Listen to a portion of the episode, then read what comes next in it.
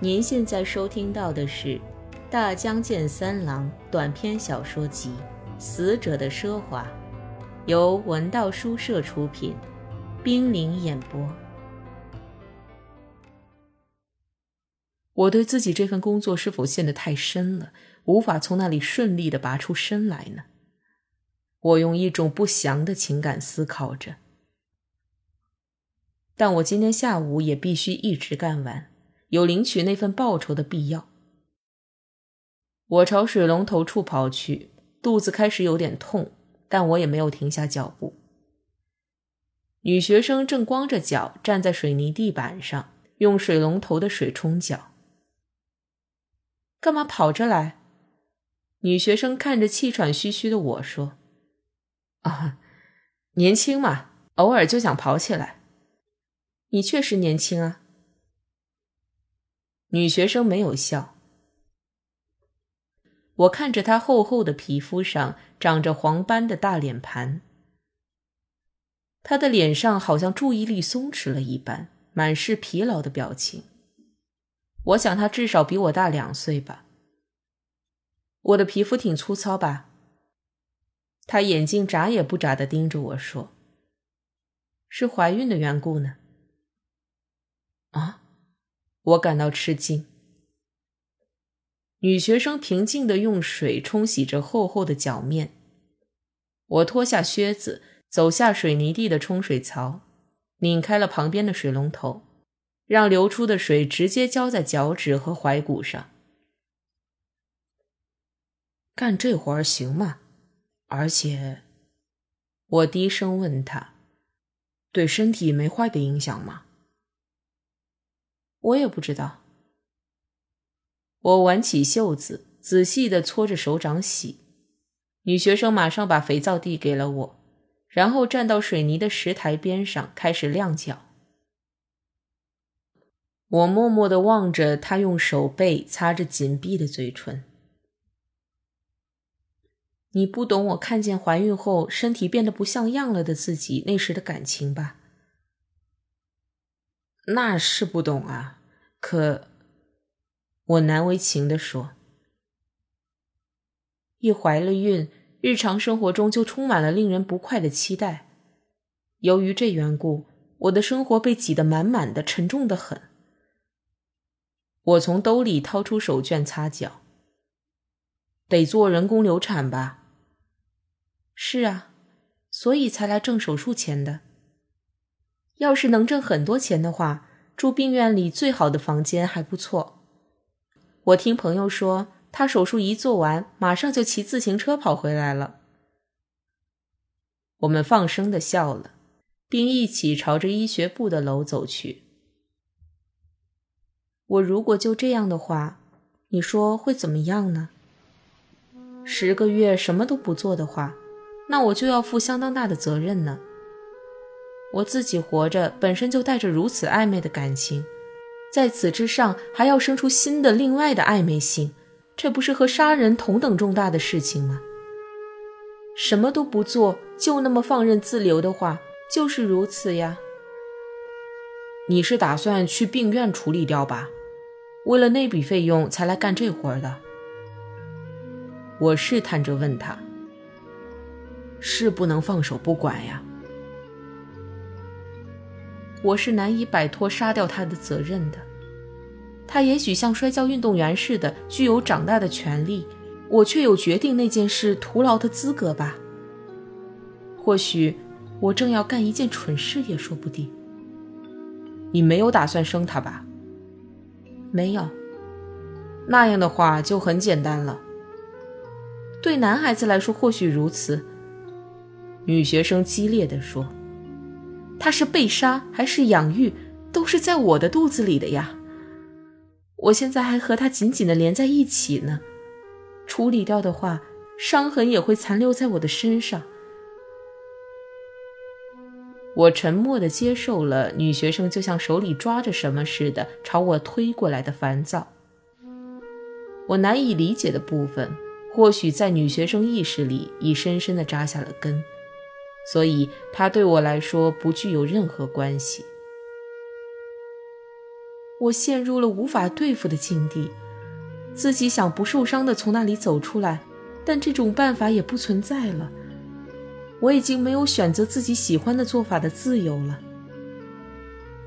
真够呛！我憋住哈欠，感到眼睛很痒。是够呛啊！女学生忽然扫兴地说：“累坏了。”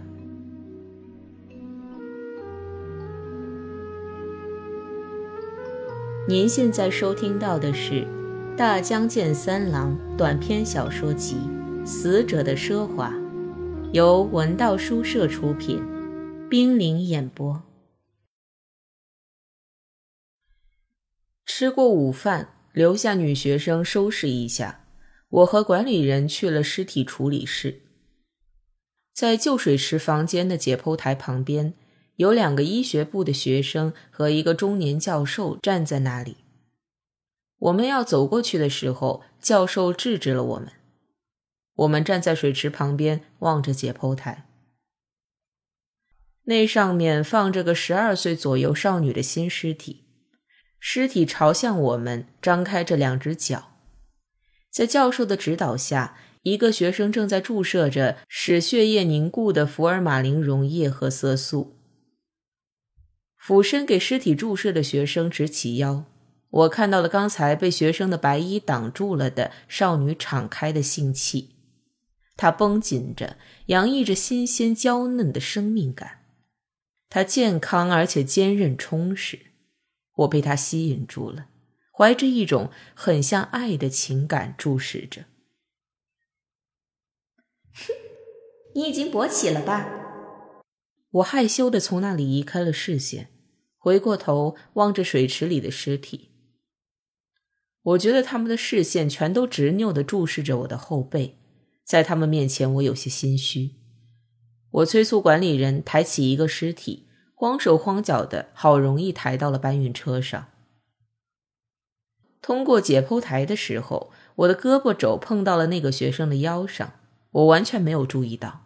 肥胖的白脸颊的男生回过头来，声音尖锐的斥责我：“你注意点，这有多危险啊！”看到他胖乎乎的手指里握着注射器，我垂下眼帘，一声不语。喂，你听到了吗？我抬起头看着那个学生的脸，他的脸上稍微浮现出一丝有点狼狈的神情。立刻就消失了。他没有再训斥我，而且又很热心的处理开了尸体。疏忽一眼，我就看到了少女很像植物胚芽的阴核。一边拉着车，我还一边在想，为什么那个男生看见我之后有些狼狈？恐怕是因为我而移开了视线吧。那家伙像看贼民似的看我。这在我内心深处连接着阴险的不快感。我故意把尸体慢慢的搬下来，换新的木牌时也故意花费了不少时间。尽管管理人焦躁的盯着我手的动作，我也不在乎，一遍又一遍反复地记着木牌的线绳。那个男人一边感觉到将我当贱民看的不快，一边望着我，于是失去了训斥我的心情。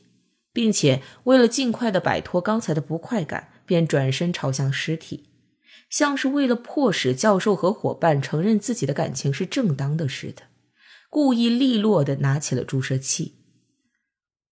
那是为什么？那又是怎么回事呢？我牢牢的系好木牌，然后看着剃得很短的半白头发的死者的小脸。和某种两栖动物很相似。那个学生把你看成了我们的同类，至少是我们这一伙的。是因为我把你装到搬运车上拉走的缘故吗？不，不如说是因为你的体内渗透着我们同类的表情，像污点那样的东西。你回忆一下最初在管理人面前感觉到的优越感，就明白了。我感觉到身体里有些擦拭不掉的污点，而且好像体内所有的黏膜都和死者气味的威力牢牢地粘在一起了，变得很坚硬，令人无地自容。旁边的房间有开门走出去的靴子脚步声。我的手离开水池的边沿，返回了旧水池的房间。管理人推着搬运车先返回去了。解剖台上盖着被水阴湿了的麻布，那旁边只有教授留在那里。在那张麻布下，有着那么充满生命力、性气的少女开始了向雾转化。我想，那个少女马上就要和水池中的女人们一样，被坚固的向内收缩的褐色皮肤所包裹，其性气也和肋腹和后背的一部分似的。不再引人注意了吧？这样想着，就感到了轻松的懊恼在体内徘徊。和管理人并肩窥视着水槽的教授回过头来瞅着我，就用那看尸体般的眼光把我上下打量了一遍。你是新来的临时工吗？他是打工的学生，只是来干搬运尸体这活的。管理人替我回答说：“我吞吞吐吐行了个礼，怀着厌烦的心情看着教授的眼里浮现出充满好奇的表情。是打工吗？”教授晃动着朝两旁伸展的血色很好的耳朵说：“你是这儿的学生？是的。”文学部的，德语系的，不，我在法语系。啊，教授用不甚满意的语气问：“毕业论文写谁？”我踌躇了一下，鼓足勇气说：“拉辛，是让拉辛。”教授脸上堆满了皱纹，像小孩子似的，忍不住笑了。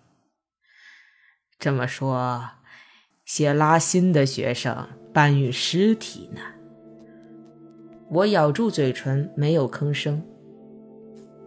为什么干这样的活呢？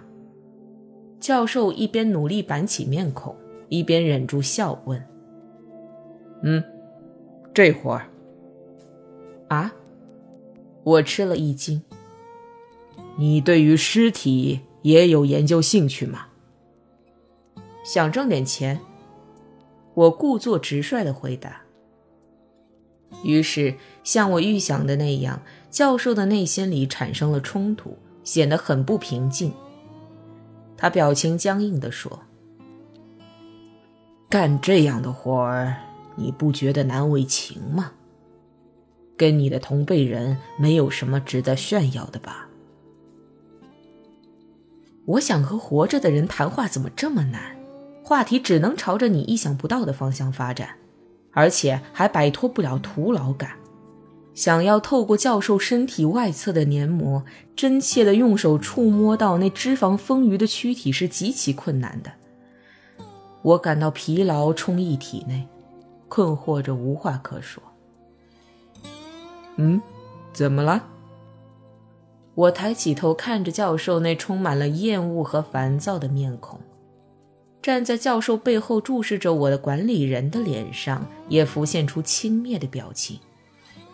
我被一种激烈的无力感所捕获，这反应是沉重的，无法解开的无头无绪的纠葛。以活着的人为对手，那是无能为力的。我拿起竹竿。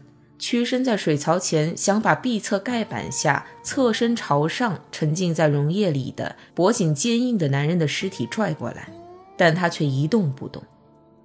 我感到背后管理人和教授的眼光在注视着我，就把竹竿插到尸体的下面推了一下，可是尸体重得要命，怎么弄？从哪里拽好？为什么这么沉呢？管理人走过来。从我手里接过竹竿，把它深深地插到尸体的腋下，轻轻地转了转，尸体就无力地浮了上来，就像要把竹竿顶回去似的翻了个身。你怎么一次也干不好呢？最近的学生呀，都这个样。管理人说：“我俯身在水池边，顽固地等着死者靠近过来。后背和脖子上仍然感觉到教授执拗的视线纠缠。死者好像举着沉重的包袱似的，手腕绷得紧紧的，仰着下巴过来了。我慌了慌张，抓住他那肥硕的肩膀，溅起了一些酒精溶液。”抓牢啊！管理人推诿似的说。不过和午前相比，我干的已经相当熟练了。女学生回来了，工作又顺利的进行，比午前效率也高多了。管理人用他的竹竿把沉在池壁的尸体极巧妙的拉到自己这边来，然后又把新水池的入口处堆积的尸体分离开。好使下一个尸体好运过来。快到三点的时候，我觉得橡皮作业服下的身体开始冒汗，和手套接触的手背也痒得令人难受。我们不时走到走廊上，脱掉作业服擦拭身上的汗。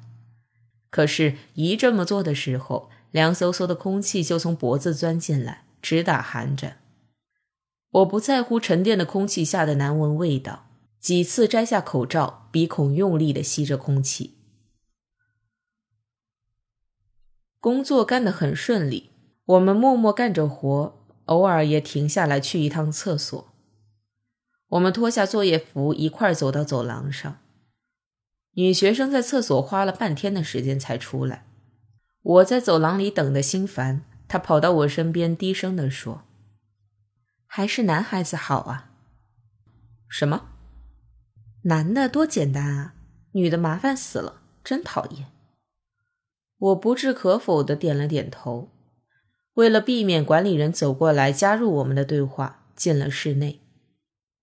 女学生为了把嘴凑近我的耳朵，执拗的把身体靠了过来，说：“在厕所里，我往下一蹲，就觉得死人们好像拖着我的屁股似的，在我身后，死者们满满的聚成一堆，盯着我。”我近距离的看着女学生有一圈黑晕的眼皮和粗糙的脸蛋，感到疲劳像淋湿的沉重外套似的包裹着身体。不过我却低声的笑了，对吧？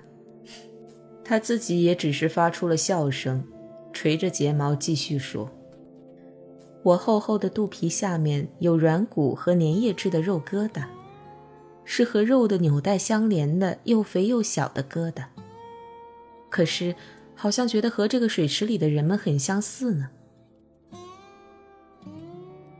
你很累吧？